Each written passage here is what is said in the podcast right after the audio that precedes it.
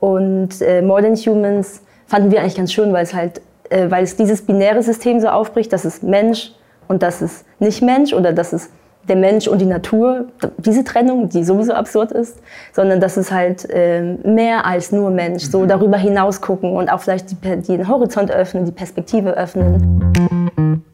Herzlich willkommen zu Let's Talk Landscape, dem grünen Podcast von Hochsee Landschaftsarchitekten.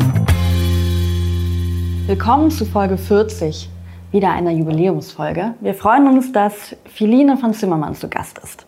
Äh, sie hat Architektur studiert und dann in der Projektentwicklung gearbeitet und parallel Urban Design studiert. Ähm, daher kennen wir uns auch.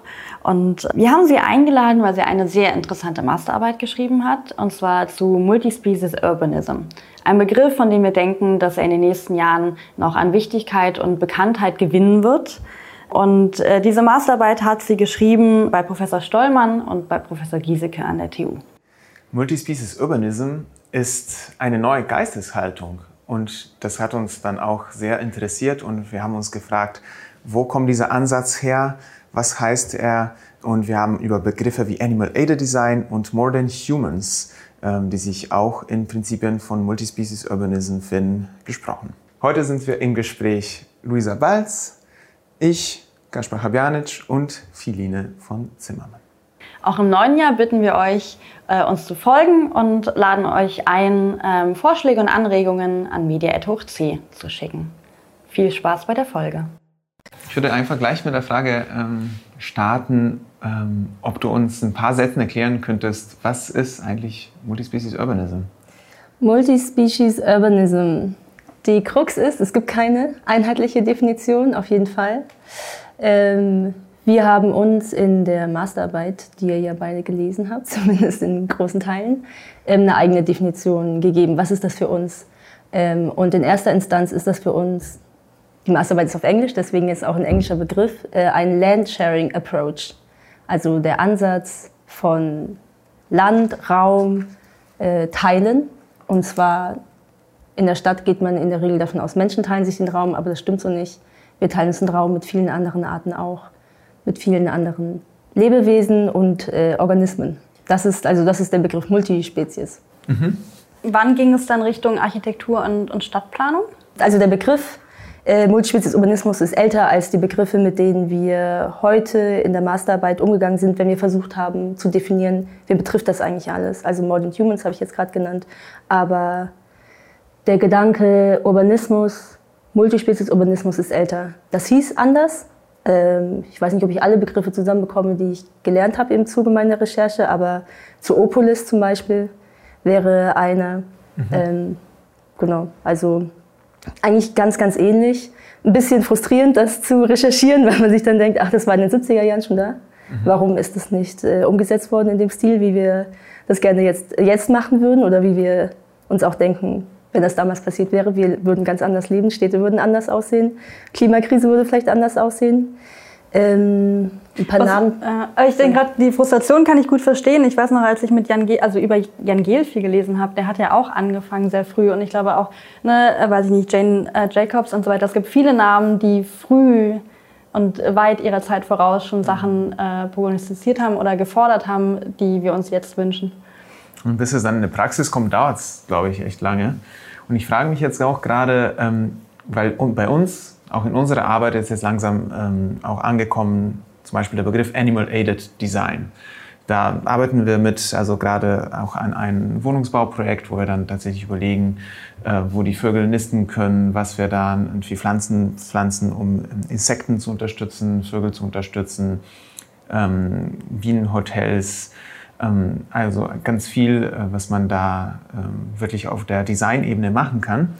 Und wie unterscheidet sich zum Beispiel Multispecies jetzt Urbanism davon, von Begriffen wie jetzt Animal Aided Design, was wir vielleicht schon besser kennen? Hm, also ich würde Animal Aided Design als ein Werkzeug sehen, das dazu bringen kann oder dabei helfen kann, Multispezies Urbanismus in die Realität zu bringen. Aber das ist eben relativ, also ich finde den Ansatz sehr, sehr gut.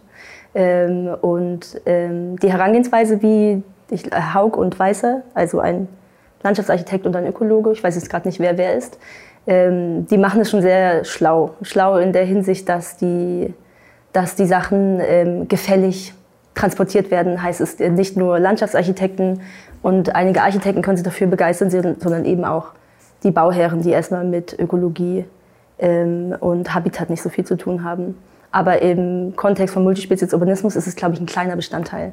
Weil bei Multispezies-Urbanismus geht es eben nicht um. Es geht natürlich, die, die kleinen Projekte machen dann in der Summe auch sehr viel aus, aber es sind eben kleine Projekte. Und bei Multispezies-Urbanismus geht es wirklich um eine veränderte Geisteshaltung. Und da kann es halt einen Beitrag leisten, aber nicht die große ganze, also die große Welle, die wir eigentlich brauchen. Hm. Ja, kann ich mir auch vorstellen, weil es ist, ähm, es geht ja wirklich dann um tatsächlich dann eins zu eins äh, entwerfen. Wir haben aber auch schon uns gefragt, jetzt als wir nochmal vorgesprochen haben und ähm, nochmal da gelesen haben, was ihr geschrieben habt, setzen wir schon vielleicht was davon um? Zum Beispiel, es gibt ja Ökosystemdienstleistungen, ein Begriff, was wir auch kennen. Ähm, und es gibt auch Biodiversität. Ähm, wie finden sich diese zwei Begriffe vielleicht drin in Multispecies Urbanism? Super spannende Begriffe beide. Also Ökosystemleistungen, äh, das ist auch ein Begriff, über den natürlich viel gekommen sind. Und da ist halt unserer Meinung nach eigentlich auch ein Problem inne. Und zwar, dass äh, das Tier oft oder in dem Fall nicht nur Tier, sondern auch Pflanzen und andere Organismen im Bezug zu Menschen gesehen werden. Heißt, Ökosystemleistungen beziehen sich ja in der Regel auf den Nutzen, der der Mensch, den der Mensch dann daraus zieht. Und ähm, das führt dann manchmal dazu, dass natürlich damit ähm, verleihen wir bestimmten Tieren und bestimmten oder bestimmten Gruppen oder bestimmten Pflanzen einen Wert. Mhm. Und der ist definiert über, darüber, was wir eben brauchen. Aber wenn Biodiversität zum Beispiel als Stichwort oder Ökosysteme, erstmal, die funktionieren ja nicht, man kann sich da keinen Liebling raussuchen und den dann fördern, sondern es hat halt, es ist viel, viel, viel, viel größer und viel komplexer und viele Zusammenhänge verstehen wir nicht. Und ganz wichtig, viele Zusammenhänge in der Stadt verstehen wir auch gar nicht. Das heißt, man muss eigentlich viel breiter rangehen. Und bei Ökosystemleistungen, das ist eigentlich auch ein bisschen, glaube ich, wo Animal Aided Design ähm, mhm. angreift, weil die eben sagen, guck mal Mensch, das ist gut für dich, mach das mal. Heißt, es ist ein, ein Weg, das zu machen, aber die Haltung dahinter ist eigentlich, finde ich, ein bisschen problematisch. Mhm.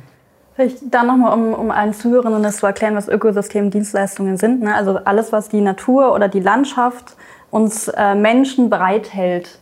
Also sei es Nahrungsmittel, gesundes Trinkwasser, Boden, ähm, und äh, das hält sie natürlich bereit, eigentlich nicht nur für uns Menschen, sondern sie würde es auch so, es würde auch so existieren und wir nutzen es für uns. Und es ist eigentlich eine, eine Argumentation, um Menschen, würde ich sagen, Naturschutz oder Biodiversität schmackhafter zu machen, oder? Würdest du ihm zustimmen? Absolut. Deswegen, das ist nicht nur schlecht, weil schmackhaft machen und die Leute da heranführen ist gut. Mhm. So, das braucht man halt. Wir sind doch nicht äh, in, auf der Ebene, wo man dann sagen kann, äh, ähm, äh, verlieb dich bitte in den kleinen äh, bestimmten Wurm oder einen Käfer, der ist zwar hässlich. Und meinetwegen, äh, es gehört, das zählen wir das auch zu Ungeziefer, aber der ist total wichtig für die und die Dinge äh, und schau doch mal. Also das wär, da wäre ich gerne, aber ich glaube, es ist halt einfacher über, über bestimmte Tiere und über bestimmte Nutzungen auch, das erstmal die Leute daran heranzuführen. Aber im nächsten Schritt müsste man eigentlich weitergehen. Wer wird dann, wenn man von More Than Humans spricht, alles integriert? Also sind es alle Lebewesen? Sind es auch Einzeller? Sind es auch Pilze? Ja, alle Lebewesen. Im Grunde alles, was, was auch lebt als äh, Einheit oder als Organismus, aber nicht menschlich ist. Ähm, und zu Modern Humans, also den Begriff bei unserer Masterarbeit hatten wir erst Non-Humans, dann Other Than Humans und dann Modern Humans, weil das, äh, das hat sich auch irgendwie so entwickelt, weil unsere Haltung sich natürlich auch ähm, langsam erst entwickelt hat. Über ein Jahr Recherche haben wir gemacht. Und äh, Modern Humans fanden wir eigentlich ganz schön, weil es halt, äh, weil es dieses binäre System so aufbricht, dass es Mensch und dass es nicht Mensch oder dass es der Mensch und die Natur, diese Trennung, die sowieso absurd ist, sondern dass es halt äh, mehr als nur Mensch, so mhm. darüber hinaus gucken und auch vielleicht die, den Horizont öffnen, die Perspektive öffnen, ähm, ja. Das finde ich ein schöner Begriff, weil äh, ja, mehr als nur Menschen zu denken, am Anfang habe ich das auch verstanden als irgendwie etwas, was mehr als Mensch ist, aber ähm, verstehe ich jetzt irgendwie auch dass es nicht dass es einfach darum geht, dass es nicht nur Menschen sind, sondern auch alles andere. Was ich gerade, du hast gerade ein Jahr lang habt ihr euch damit beschäftigt und habt euch auch immer wieder ein bisschen neu gefunden. Also ihr habt ja auch eine Geisteshaltung entwickelt und geformt. Äh, ein bisschen wie der, wie der Ansatz auch ist. Mm, eine Geistes, also Urbanismus ähm, heißt ja für mich ein, ein städtischer Raum. Eine eine Haltung, die man entwickelt, geht ja aber eigentlich weiter, oder? Also wo, wo macht dieser Ansatz Stopp? Geht er ähm, bis in die, in die ländlichen Bereiche weiter? Auf jeden Fall. Also was äh, klar, es heißt Multispezies-Urbanismus, aber wenn man, je nachdem wie man Urbanismus äh, definiert oder aus welchem Gesicht oder aus welcher Perspektive man sich anguckt, muss man auch sagen, fast die ganze Welt ist urbanisiert. Heißt Ur Urbanismus ähm, oder Stadt endet nicht an den Stadtgrenzen, sondern geht ja weit darüber hinaus. Also die, die Reichweite von Stadt ist groß ähm, über wie der ländliche Raum entwickelt ist, hängt ja auch damit zusammen, wie, was braucht die Stadt. Also dass sie in, auch die, der, Land, der ländliche Raum in, in Dienste des, der Stadt gestellt wird. Und, ähm, aber wir finden eben die Stadt besonders interessant, weil ich glaube, 70 Prozent der Weltbevölkerung lebt in Städten. Und, ähm, Leben auch 70 Prozent aller Arten? Nein, sehr, sehr, sehr wenige. Es gibt, also das ist ein bisschen trauriger Fakt jetzt, aber die meisten Tiere in der Stadt sind natürlich in Form von Fleisch, also zum Verzehren da. Mhm. Und äh, Wildtiere sind ganz, ganz wenige. Ähm, also das in war der auch Stadt oder auf dem In Land? der Stadt. Auf dem Land gibt es mehr Tiere allgemein, ähm, also mehr Wildtiere allgemein. In der, in der Stadt gibt es vielleicht dichter, aber, ähm, aber in der Summe halt wenig, mhm. weil dort ja natürlich auch die Menschenmenge halt, die Menschendichte viel größer ist. Aber ich weiß die Zahl nicht mehr, aber es ist sehr, sehr wenig. Mhm. Und die allermeisten sind, es ist halt in Form von äh, Bodyparts. Also es sind nicht mal ein, eine Kuh, die dann geschlachtet wird, sondern die Teile der Kuh. So in, also das wenn man die mit Biomasse, die meiste, die meiste tierische Biomasse ist eigentlich tot. Weil ich habe ja auch mal, ähm, man, es ist ja auch bekannt, dass äh, eigentlich Städte auch äh, Biodiversität-Hotspots sind.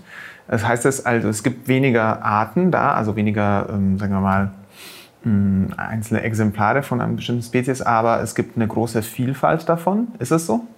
Ähm, ja, das ist eins meiner Lieblingsthemen. Ich glaube, ich bin so zwischen so zur Hobbyökologin geworden. Aber ja, Städte sind äh, Biodiversitäts-Hotspots. Äh, Städte sind Evolutionsbeschleuniger. Äh, Städte sind äh, ganz spezifische Habitate. Es ist auf jeden Fall ein Biodiversitäts-Hotspot. Und was ich besonders interessant finde, es gibt Arten inzwischen in der Stadt, die es sonst nirgends gibt. Also die, es gibt die Überlegung, ob Stadtamseln eine eigene Art werden, weil man eben feststellen konnte, dass bei denen genetische Mutationen gab, die ähm, eine, ich glaube, also sie singen unterschiedlich, aber äh, während der Corona-Zeit hat man gemerkt, ah, der Verkehr ging runter, der Lärm ging runter, die singen wieder so wie auf dem Land, aber äh, man hat Tests mit denen gemacht und die haben genetische Veränderungen von ähm, einem Gen, das die, das äh, Serotonin, also Glückshormonspiegel, ähm, ähm, wie heißt das, niedrig oder eben hoch hält, je nachdem. Und die sind äh, entspannter. Also die wir haben Tests mit, die sind entspannter, die, die können einfach mehr ab. So, die, deren, die Gene haben sich so verändert, dass die eben ein stabileres Glückshormon Serotonin Ausschuss haben. Ne? Na, ah, auch interessant. Es gibt äh, tatsächlich, glaube ich, inzwischen eine sehr große Anzahl von Greifvögeln in Städten, weil, es kein, weil die nicht gejagt werden. Ah, ja. Es gibt Habichte, ich habe vorgestern Habicht in, im Tiergarten gesehen wieder. Man muss ein bisschen gucken, aber man sieht die, man sieht die, wenn man will, auch in den Nestern und so. Und die, äh, ich weiß nicht, ob die Amseln fangen, die fangen die Tauben aber vor allem.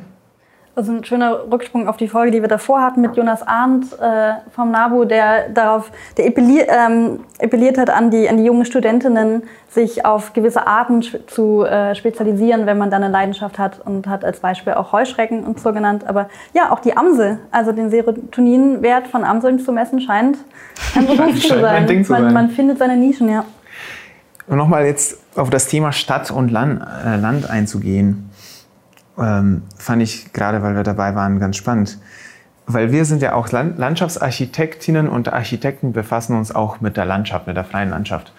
Und dadurch, dass wir jetzt ganz viel auch mit Klimawandel zu tun haben, fragen wir uns intern auch im Büro, wir hatten das auch im Vorgespräch mit äh, Klaus Holjober, ob wir eigentlich mehr Einfluss auf Klimawandel haben könnten, wenn wir eigentlich im ländlichen Raum agieren würden. Natürlich sind die Städte die größte Dichte der Menschen, aber von der Fläche her sind sie ganz klein.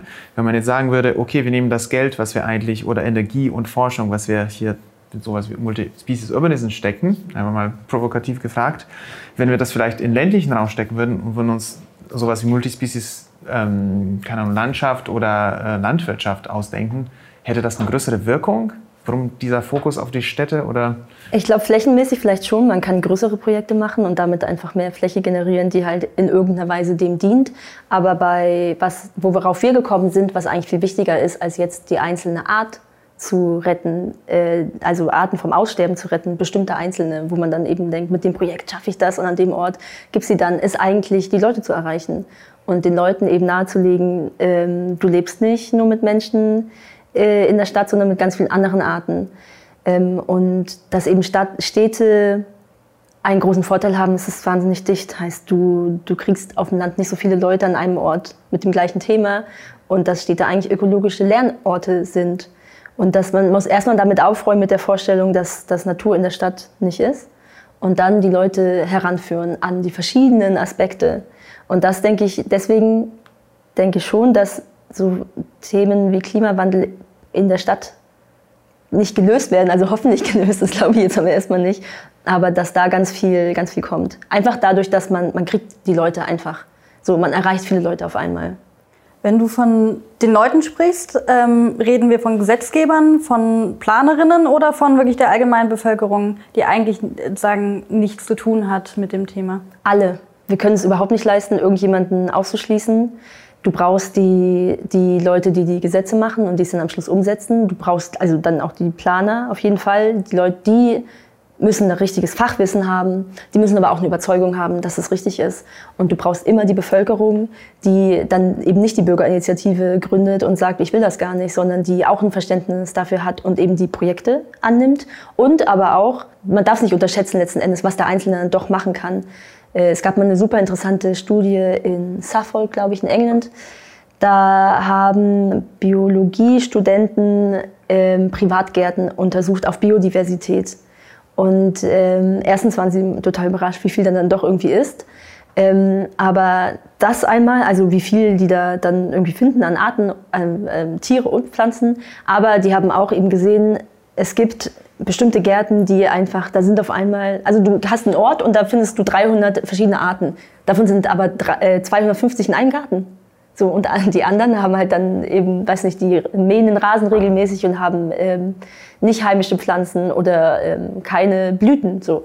Aber das ist der Nachbargarten und da ist Permakultur und da sind die auf einmal alle. Heißt, der Einzelne kann auch wahnsinnig viel dazu beitragen, einen Unterschied zu machen. Je mehr Leute mitmachen, desto größer der Effekt. Deswegen denke ich, man muss alle, alle mitnehmen. Man kann sich nicht. Ähm, es wird auch in der Größe, wie wir uns das wünschen oder wie wir denken, nicht nur wünschen, sondern wie wir denken, dass es überhaupt notwendig ist, damit es sowas wie Multispezies-Urbanismus irgendwo geben kann, gelingt nur, wenn alle Ebenen mitgenommen werden. Und das wäre jetzt zum Beispiel ein gutes Beispiel ja, auf der persönlichen Ebene. Da kann ich an meinem Balkon nochmal vielleicht dafür sorgen.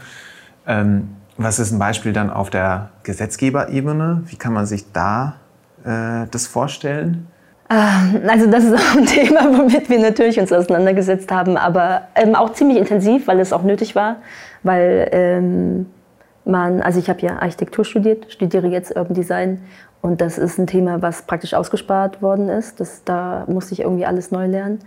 Ähm, aber es wird nicht mit dem klassischen Naturschutzgesetz gehen, weil man das in der Stadt auch nicht so umsetzen kann wie vielleicht in ländlichen Bereichen. Aber es muss schon also unser Vorschlag ist ja, dass man ähm, bestimmten Leitarten ein Bürgerrecht gibt, einen bestimmten legalen Status, damit überhaupt erst ähm, eine Grundlage entsteht, auf der man beurteilen kann, was, was ähm, brauchen die und dann aber auch die rechtliche Möglichkeit ist, einzuklagen.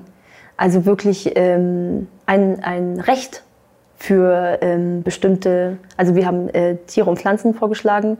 Es gibt Beispiele aus Australien, glaube ich, da haben sie äh, Rechte Flüssen zum Beispiel zugeschrieben. Und dann einfach, damit es eine Ebene gibt, um bestimmte Dinge, es klingt blöd, aber einzuklagen oder überhaupt, ja, ja, man muss es halt einklagen, klingt halt so, es ist schon alles äh, schiefgegangen und dann im Nachhinein klagt man. Ja. Aber mhm. ja, dass es eben, dass es überhaupt geregelt ist. Weil ich glaube, dass es, es gibt äh, sehr wenig äh, Präzedenzfälle, wo das schon mal gemacht worden ist.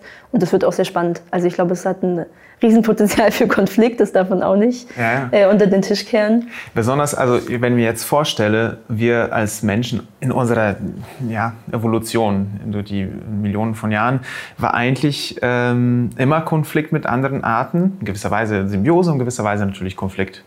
Ähm, und ich glaube, bei uns ganz tief verankert ist noch immer dieses Bild von der Wildnis dass die Wildnis eigentlich natürlich Chancen heißt, aber auch auf jeden Fall Gefahr. Und ähm, ich kann mir auch vorstellen, dass es schwer ist. Das ist auch eine Herausforderung bei uns. Ähm, jetzt, wenn wir Landschaftsarchitektur planen, wenn man mal ein Bild von Wildnis erstellen will für einen Kunden, das ist immer, uff, äh, das ist schwierig, es sieht ein bisschen verwildert aus. Und, ähm, Wie sieht das aus, wenn ich da nicht schneiden darf? Genau, das hat, also ist irgendwie schwer rüberzubringen und schwer Menschen zu überzeugen. Und meinst du, dass man eigentlich Geht das überhaupt, bevor wir wirklich so einen so Wandel in dieser, in dieser Wahrnehmung der Wildnis schaffen? Und geht das überhaupt, weil das irgendwie so gegen unsere Biologie geht? Ich glaube nicht gegen die Biologie, aber auf jeden Fall gegen die Kultur. Also wie wir, ähm, wie wir aufgewachsen sind. Und ähm, das ist, damit steigen wir in unserer Masterarbeit eigentlich richtig in das Thema ein. Das ist Umweltpsychologie. Und da geht es eben genau darum, um die Vorstellung, die wir von Wildnis haben die Vorstellung, die wir von Natur haben und wo der Mensch dazu steht und wo auch die Stadt dazu steht. Und das ist oft eine, eine Trennung eigentlich. Ähm, aber also das ist ein weites Feld, das ist ein sehr interessantes Feld. Was wir in dem Zusammenhang gelernt haben, ist, dass man mit Wissen ganz viel machen kann, mit Vermittlung von Wissen. Es gab eine interessante Studie da in europäischen Großstädten ähm, sind ich glaube, Stadtökologie-Studenten oder von verschiedenen Fakultäten rumgelaufen haben zu Biodiversität und Stadt und Grünanlagen äh, Fragen gestellt. Und eine Frage oder ein Thema war, sie hatten drei, zwei oder drei Bilder von Grünanlagen und ähm, da waren dargestellt, sehr äh, kurz geschnittene Rasen, sehr sauber und dann eben so eine Langgraswiese, ein bisschen ungepflegt irgendwie. Und dann wurden die Leute gefragt, was finden sie denn schöner? So, und dann war es fast immer die, die kurz geschnittene Rasenfläche. Und, ähm, natürlich irgendwie, ich glaube, da kann man sich, da, ah, da kann ich mich hinlegen, da kann ich Fußball spielen, da kann mein Kind rumkrabbeln und da gibt es auch keine Spinnen oder Käfer, die ich eh nicht mag. Aber wenn man dann, den, als man dann den Leuten ähm, den Begriff Biodiversität erstmal nahegelegt hat, viele kannten den auch nicht, und dann erklärt hat, dass diese Langgraswiese, aber zum Beispiel, das sind Schmetterlinge und das ist total wichtig. Und die Leute wurden dann nochmal gefragt und dann haben oft die Leute die Meinung geändert. Und innerhalb von, dass diese Gespräche können, das war irgendwo in der Stadt, im Freien, das kann nicht lange gedauert haben. In der kurzen Zeit haben die dann schon ihre Meinung geändert. Und ich denke, Wissen, Wissensvermittlung, Aufklärung, im Studium für, viele, viele äh, Studiengänge. Das wird richtig, richtig wichtig. Und ich glaube, da kann man, also da habe ich die Hoffnung, dass man da ganz viel verändern kann. Aber Haltung ist, wenn du gegen die Haltung von Leuten arbeitest, du kommst nicht weit. Also wenn die, das ist wie bei ja, diese Vorstellung, die man eben hat von Natur äh, und von Stadt. Da muss man, da muss, ähm, man kann nicht gegen die Leute arbeiten, man muss mit ihnen arbeiten. Heißt, man muss schon relativ früh auch damit anfangen. Aber ich glaube, da hat sich auch in den letzten Jahrzehnten viel geändert. Also natürlich mag es auch wieder unsere urbane Bubble sein. Also ich glaube, auf dem, auf dem Land hat man noch einen ganz anderen Bezug zur Natur und auch eine andere Haltung ähm, damit. Aber ich habe es jetzt bemerkt, wenn man Kinderbücher durchschaut, wie häufig die wirklich ähm, ganz spielerisch mit, mit kleinen irgendwie Geschichten vermitteln, das ist wertvoll und nein, du darfst nicht einfach was abpflücken und das ist aber schön. Ähm, und äh, wir, wir lassen es wachsen und beobachten es nur. Das ist mir schon aufgefallen und ich kann mich jetzt nicht erinnern, wie die in den 90ern bei mir waren, aber ich würde sagen anders.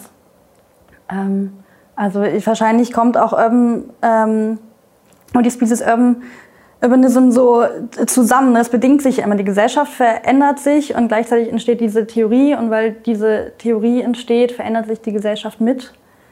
Ähm, wo sich mir die Frage stellt, wenn, wie verändern sich die Städte, wenn ähm, Multispecies Urbanism angewendet wird und wie würden sie sich verändern, wenn es das nicht gäbe? Wo hm. siehst du da den Unterschied?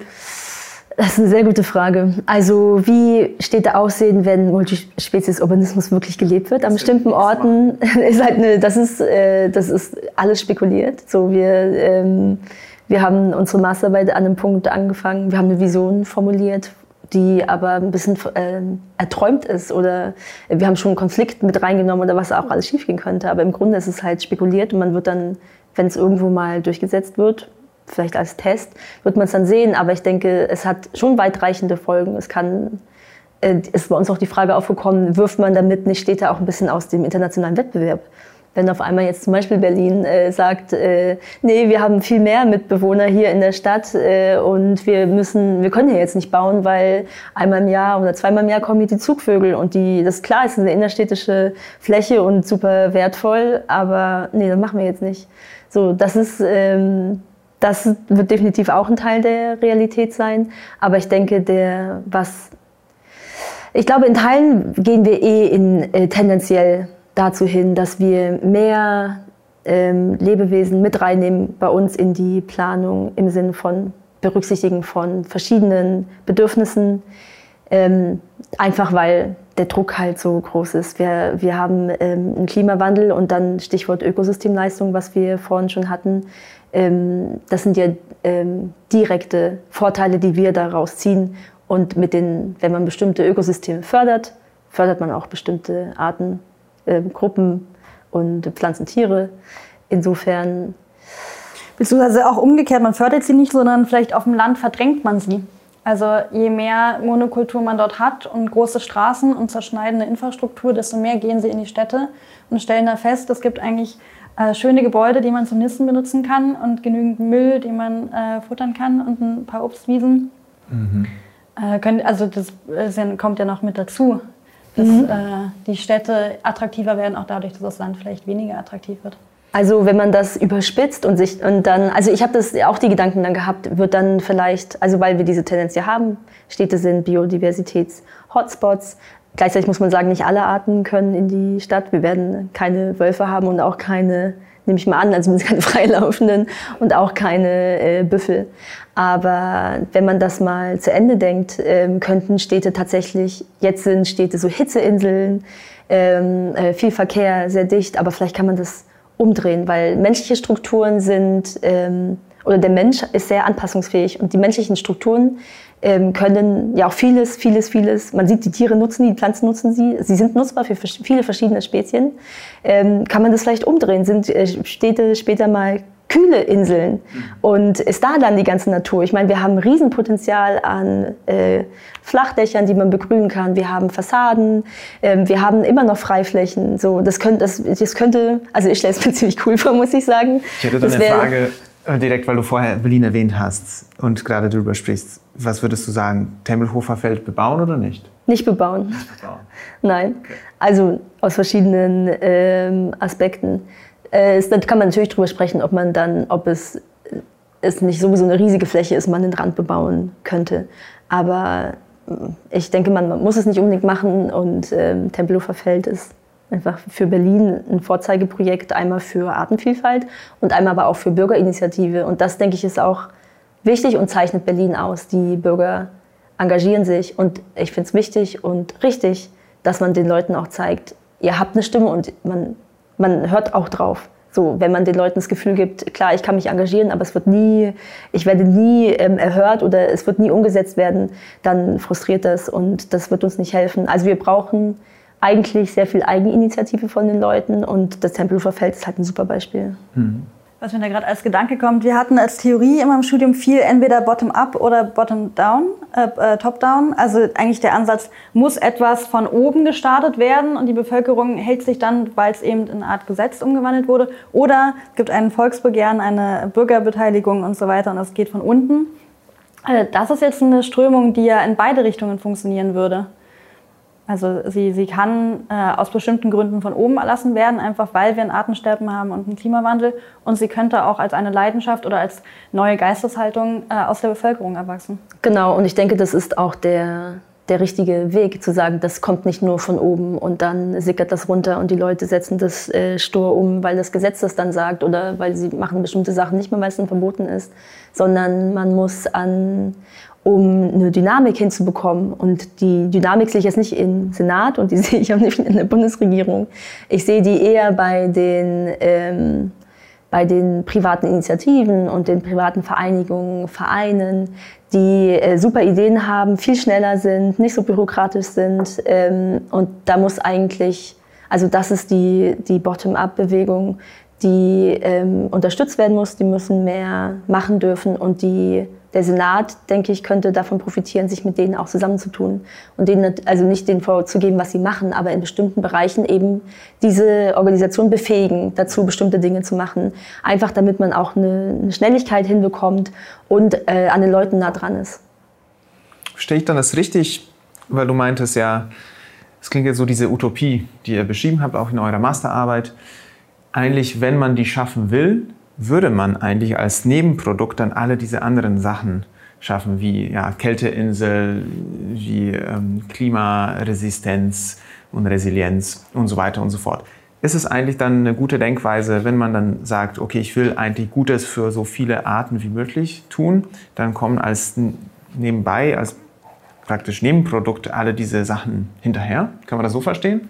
Das ist der Ansatz so ein bisschen. Also das ist auch tatsächlich der Ansatz vom Senat. Die haben ja mal Leit, ich glaube, die nennen sie Leittiere oder Leitarten formuliert, äh, die sie ausgewählt haben, weil das äh, nicht, weil sie besonders süß sind oder weil sie besonders bekannt sind, sondern weil sie einen großen Rucksackeffekt haben oder einen Mitnahmeeffekt.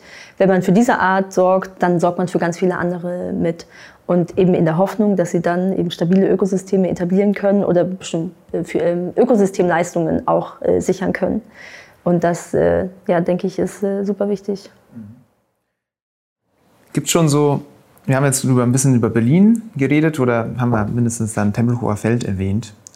Gibt es aber Städte, die so Best Practice sind? Gibt es Städte, wo das schon gut funktioniert, die man sich als eine Multispecies-Utopie anschauen könnte? Mm, es gibt jetzt, mir fällt keine Stadt ein, die wirklich bis zum Ende das durchgezogen hat, irgendwo. Aber es gibt einige Städte, die Beispiele oder die Projekte gemacht haben, die wir sehr inspirierend finden. Es gibt äh, in Costa Rica eine Stadt, die, das, oder es gibt eine Stadt und da gibt es einen Stadtteil. So, und der Stadtteil, den, den nennen die Sweet City. Und da äh, haben Bestäuberinsekten ähm, Civil Rights äh, bekommen. Und sie haben eine, ähm, ein Bürgerrecht bekommen eben weil äh, als Zeichen gegen den Klimawandel gesagt haben, Bestäuber sind so wichtig für uns, das können wir uns eigentlich gar nicht leisten. Und hier geben wir denen jetzt äh, bestimmte Rechte, um zu garantieren, dass die hier gefördert werden und deren Erhalt ähm, äh, garantiert ist oder auf jeden Fall gesichert ist. Dann gibt es in lustigerweise London, ähm, das wird niemand, hat keiner mitbekommen und es ist auch seitdem die das veröffentlicht haben auch nichts mehr so richtig passiert. Zumindest habe ich den Eindruck, ist eigentlich ein National Park City also Nationalparkstadt. London ist ein Nationalpark? Ja, also das, die hatten das mal ähm, verkündet, aber ich habe mich immer wieder mal ähm, informiert und habe eigentlich dazu nichts gefunden. Aber das, denke ich, ist auch so ein Ansatz, äh, zu sagen, wir wollen eigentlich Natur in der Stadt haben. Wir erkennen an, dass Städte, äh, dass in Städten Natur ist und dass wir auch ähm, Hotspots sind für Biodiversität. Ähm, aber da ist dann nichts mehr, nicht mehr so viel gekommen. Und sonst, bestimmt gibt es noch Beispiele, die mir jetzt gerade nicht einfallen. Mm, aus Australien gibt es ganz interessante Beispiele, aber nicht unbedingt, äh, unbedingt im Stadtkontext, sondern einfach ähm, über den Kontinent. Ähm, aber das liegt an den Ureinwohnern, die sie da halt immer noch haben und die eine ganz andere Praxis haben. Ähm, bei denen heißt ähm, das Country. Und das hat, ich kann euch die Definition jetzt nicht genau sagen, aber das ist eine, ähm, die Ureinwohner Australiens haben sozusagen dem Country gegenüber eine Verpflichtung, das zu erhalten und haben ganz andere ähm, Praktiken, wie sie das machen können. Und da ziehen eben dann die australischen Planer, Ökologen, die sich dafür interessieren, äh, ganz viel Wissen. Und das haben wir jetzt zum Beispiel in, in Europa, fällt mir das nichts ein. Genau, aber Australien wäre halt eben eher, also es ist kein, kein, kann ich keine Stadt nennen, die irgendwas Interessantes macht. Vielleicht auch, das bringt mich zum Punkt, den ich ohnehin ansprechen wollte. Also wir haben ja viele Argumente jetzt dafür genannt und eigentlich ähm, eine, ein Bild geschaffen, wo wir, glaube ich, alle drei das sehr interessant finden und auch erstrebenswert in gewissen Ansätzen. Aber ähm, einerseits merkt man daran, dass es bisher noch nicht komplett umgesetzt wurde und auch an dem Feedback, den wir vielleicht von Bauherrinnen bekommen. Ne? Also es wirkt eher wie eine zusätzliche Last, irgendwie etwas, was man jetzt noch machen muss und aber ein bisschen widerwillig ist. Welche Konflikte oder Probleme siehst du ähm, bei der Anwendung? Also Konfliktpotenzial ist groß. Das, glaube ich, darf man gar nicht äh, verschweigen. Ähm, ich glaube, also was ich vorhin schon genannt habe, ist eben äh, der, was, wie sieht eine Stadt aus, die das wirklich alles berücksichtigt und ähm, erstmal, glaube ich, unglaublich chaotisch. So, wer, wer macht das alles? Äh, wer entscheidet, welche Art wir jetzt, äh, was braucht jetzt der Wurm oder was braucht der Vogel? Das ist erstmal, würde ich glaube ich sagen, sehr interessant. Ähm, rechtlich, wie gesagt, es gibt halt nicht so richtige Beispiele, denen wir folgen können. Ähm, und Konflikte wie, ich habe ein Grundstück gekauft, das ist eine bestimmte Kröte und das kann ich dann nicht bauen. Das ist halt individuell erstmal richtig scheiße und fördert natürlich jetzt auch nicht die, die bei den Bauherren, Bauherrinnen ähm, ein positives Verhältnis gegenüber bestimmten Arten. Aber da muss man halt geschickt sein. Ich denke mal, also kompensieren erstmal. Also, obwohl Geld ist immer knapp, aber Geld könnte halt äh, ein Incentive sein. Äh, Leuten zu sagen, wenn du bestimmte Dinge berücksichtigst, kriegst du Fördergelder zum Beispiel. Das machen wir ja jetzt auch halt. Äh, wir fördern dann halt, oder wir haben dann andere Sinne im Ding, aber wir geben Fördergelder auch für andere Dinge weg. Aber ja, auf individueller Ebene, denke ich, gibt es viel äh, Konfliktpotenzial. Ich wollte auch noch was anderes sagen, was ich jetzt aber, vergessen habe. Ja, aber der Ansatz fand ich auch, ich weiß gar nicht, wo ich ihn aufgeschnappt habe, aber sonst denkt man, oh nein, ich habe ein Grundstück, da ist jetzt genau die seltene Kröte. Ähm, hätte ich mal ein anderes Grundstück gekauft und nicht der Gedanke, ach toll, ich habe das Grundstück in mhm. Berlin, wo noch die Kröte lebt. Es würde ähm, wahrscheinlich geil sein, wenn ich, das heißt, ich habe das Grundstück in Berlin mit der teuersten Kröte, ich kriege am meisten Geld. Genau, also das ist nämlich genau das Problem. Man kann momentan keinen finanziellen Vorteil daraus ziehen. Ja. Äh, man muss Leidenschaften für Kröten haben. Aber so als Ansatz fand ich das ganz interessant, weil es wirklich wie so eine Last wirkt für alle, die keine Ökologen sind. Und die werden dann eingebunden über eine ökologische Baubegleitung, aber auch nur, weil man halt dazu verpflichtet ist. Genau, also die Sichtweise ist auf jeden Fall eher so, dass man das als ein Hindernis, als, eine, ähm, als ein Hindernis, Hindernis wahrnimmt. Und es werden ja auch oft Tierarten dafür verwendet. Heißt, wenn man nicht will, dass irgendwo gebaut wird. Ich glaube, beim Tempelhofer Feld gab es auch einige Arten, die man dann gefunden hat, die sehr selten sind und die dann so als, äh, ja, das, ihr könnt hier nicht bauen. Und dann ähm, ähm, in dem Fall, denke ich mal, war es auch sehr berechtigt. Das ist eine sehr besondere Fläche, aber bei anderen kleineren Grundstücken kann man sich auch die Frage stellen, ähm, wirklich jetzt halt, damit die 20, 30 äh, ähm, ähm, Tiere oder ähm, Pflanzen da jetzt, ähm, in, also in, in der Anzahl von den Individuen da jetzt überleben, äh, bringen wir die Leute halt gegen, dagegen auf, gegen das Naturschutzgesetz. Und ich denke, in der Stadt muss man es auf jeden Fall anders anwenden. Es ist halt ein, ein, dieser, dieser defensive Naturschutzansatz ist, glaube ich, teilweise in der Stadt eher hinderlich oder bringt mehr Frust, als dass ähm, das wirklich was Positives bringt. Also muss man sehr individuell in den einzelnen Projekten eben entscheiden und dann vielleicht ähm, ja, man muss schon flexibel sein. Mhm. Also wie man da, was, was man jetzt an, anwendet an Schutz. Also wenn du sagst individuell, kann ich mir vorstellen, dass wir Planerinnen und Planer auch einiges tun können. Gäbe es da etwas, was du vielleicht, oh, wir haben ja hier eine Landschaftsarchitekten- und Architektenzuhörerschaft meistens, etwas, was wir vielleicht nochmal äh, wissen sollen, was du uns nochmal mitgeben könntest an ähm, Planungswerkzeugen? Konkret nicht, und, aber das sind ja natürlich auch die beiden Planergruppen, die eh am meisten mit diesem Thema schon zu tun haben. Ob sie jetzt den Begriff Multispezies-Urbanismus kennen oder nicht, ist eigentlich erstmal egal. Die, die, viele Ansätze werden von ähm, Landschaftsarchitekten zum Beispiel einfach schon praktiziert, weil man eben nah dran ist an Ökologie ähm, und an ähm, ja, einfach Pflanzen, Tierwelt. So, das hat man bei anderen Planerberufen nicht. Deswegen konkret Planungswerkzeuge, ja, Animal Aided Design würde ich trotzdem immer noch äh, nennen, finde ich sehr gut. Mm, aber eigentlich müsst ihr müsst äh, den Podcast an die Verkehrsplaner weitergeben, zum Beispiel Stadtplaner, die äh, Stadtplaner vielleicht noch eher, aber Planergruppen, die auch Stadt machen und massiv äh, Einfluss haben und aber denken, das ist ein Thema der Landschaftsarchitekten, das ist ein Thema der Stadtökologen, ein Thema der Biologen, der Ökologen. Das hat mit mir nichts zu tun. Das ist eine Haltung, die halt eigentlich sehr schädlich ist, äh, weil jeder, jeder, also ähm, ich baue eine Straße und ich nutze als Mensch mit dem Fahrrad, mit dem Auto, zu Fuß und die Tiere auch und die Pflanzen auch. Und da kann man eigentlich ganz viel machen.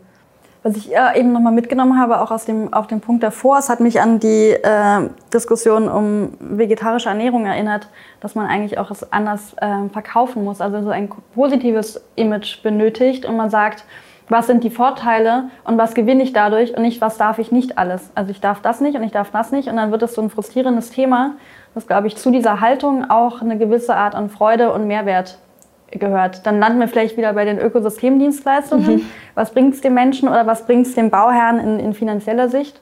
Ja, dieser Trick funktioniert bei mir auf jeden Fall psychologisch. Wenn ich jetzt weiß, etwas ist gesund für mich, dann schmeckt das auch viel besser. Also, ja, die Theorie ist ja, du darfst ganz viel Gemüse essen und nicht, du darfst kein Fleisch essen. Ne? Das so rumzudrehen. Ja, ja. Das meinte ich damit, ja. Genau, also ich denke, man darf auf jeden Fall nicht die Sachen, äh, das ist der falsche Weg. Man muss lösungsorientiert denken und ähm, überlegen, wen kann ich das alleine durchboxen und ich weiche nie von meinem Standpunkt ab? Oder äh, brauche ich nicht eigentlich die Unterstützung von so vielen Leuten wie möglich, von so vielen Instanzen wie möglich? Und dann ist natürlich äh, einem nicht damit geraten, dass man dogmatisch die Sachen durchsetzt, sondern eben äh, individuell guckt. Und wie du eben sagst, dass äh, mit Freude ähm, äh, natürlich mit Freude machen, das jeden Tag gelingt das auch nicht, aber das eben positiver verkauft und dann eben den Menschen, der das Grundstück mit der Kröte gekauft hat, sagen, schau mal, das ist eine riesen coole Gelegenheit, du kannst schon bauen, aber berücksichtige doch bitte dies, das und jenes und wahrscheinlich werden es ein paar Quadratmeter BGF weniger, das auf jeden Fall, aber du leistest einen wichtigen Beitrag und du bist Teil dieser, ich will nicht sagen Teil der Ökobewegung, aber du bist Teil ein Teil der Gesellschaft, die dazu beiträgt, dass wir eben viele Arten haben, viele Pflanzen haben in der Stadt und die Kröte gehört dann einfach dazu. Ich finde es toll. Ich merke jetzt schon, wir haben, glaube ich, gute Auswahl an Zitaten für diesen Podcast. Ja. Was ich auch ne, also immer wieder wichtig finde, dass Städte von Generalisten geplant werden. Also diese Aufsplittung in viele Disziplinen ist, glaube ich, notwendig, weil wir unglaublich komplex werden ähm, und man gar nicht mehr alles greifen kann. Aber nichtsdestotrotz muss man es zusammenführen und nicht jeder bin, äh, versucht irgendwie seine seine Flächenanteile zu bunkern, nenne ich es mal. Also der Verkehrsplaner will irgendwie Platz für seine Straßen haben und der Ökologe kriegt den Streifen daneben mit Grün, sondern dass man das überlappt und wirklich versucht, wieder mitzudenken. Und, Multikulierung, ja. Äh, Multikulierung im besten Falle, genau. Und aber auch die Disziplinen zusammenarbeiten und ihre gegenseitigen ähm, Expertisen anerkennen und miteinander zu einem Potenzial bringen. Absolut. Also wir brauchen Fachwissen. Wie du sagst, es ist super komplex, aber man darf ähm, nicht diesen, diese Scheuklappen aufsetzen und sagen, das ist nicht mein Problem. Weil inzwischen, äh, wie die Lage ist, das ist unser aller Problem. Und das ist, ich kann auch in der Bibliothek arbeiten, ist auch mein Problem. So. Und die Verkehrspläne sind halt ein gutes Beispiel. Ich, ähm, wir hatten eine Umfrage gemacht, ähm, spezifisch Planer gefragt äh, zu nicht unbedingt speziell zum Thema Urbanismus, aber alles, was damit zu tun hat. Und die Verkehrsplaner waren einfach, das war schon richtig lustig, die dann was meint ihr denn mit äh, wilde Arten? So, was meint ihr denn damit? Und äh, ob das zu ihrem Aufgabenbereich gehört, äh, für nicht nur für Menschen zu planen, sondern auch für Tiere und Pflanzen, sagen sie nee. Vielleicht laden wir mal einen Verkehrsplaner ein in unserem Podcast. Ja. ja. Ich würde gerne abschließend nochmal in die Zukunft schauen, weil ich finde es ganz spannend. Du hast ja jetzt die ähm, Masterarbeit geschrieben und auch sehr gut abgeschlossen und ein Thema für dich entdeckt, ähm, was wichtig ist in der Zukunft und wo ja auch die Uni überlegt, ob man das weiterverfolgt. Wenn du da weiter forschen kannst, was interessiert dich noch? Wo würdest du tiefer bohren? Was mich wirklich richtig interessiert, ist äh, der Bereich Ökologie, Biologie. Aber ich glaube, dafür muss ich noch mal ein Studium aufsetzen. Deswegen eigentlich dieser rechtliche Bereich, weil wir da gemerkt haben, während der Masterarbeit, da kommen wir ganz schnell an unsere Grenzen. Da, ähm, da wissen wir nicht genug, haben wir nicht die Expertise. Gleichzeitig, aber eigentlich mit der spannendste Teil, da ist äh, das größte äh, Konfliktpotenzial ähm, und es gibt keine guten es gibt keine Beispiele, denen man folgen kann. Heißt, das wäre eigentlich ein Bereich, wo ich will ja, dass das äh, äh, umgesetzt wird und ich halte Berlin auch für einen geeigneten Ort dafür. Aber das fehlt richtig. Das, da müsste man eigentlich jetzt sagen, da sind die Next Steps, sich das anzugucken. Bin gespannt. Ich werde das weiter verfolgen und freue mich auch dann auf die weiteren Resultate deiner Forschung. Sehr schön. Ja, vielen Dank, dass du hier warst. Danke, dass ich hier sein durfte.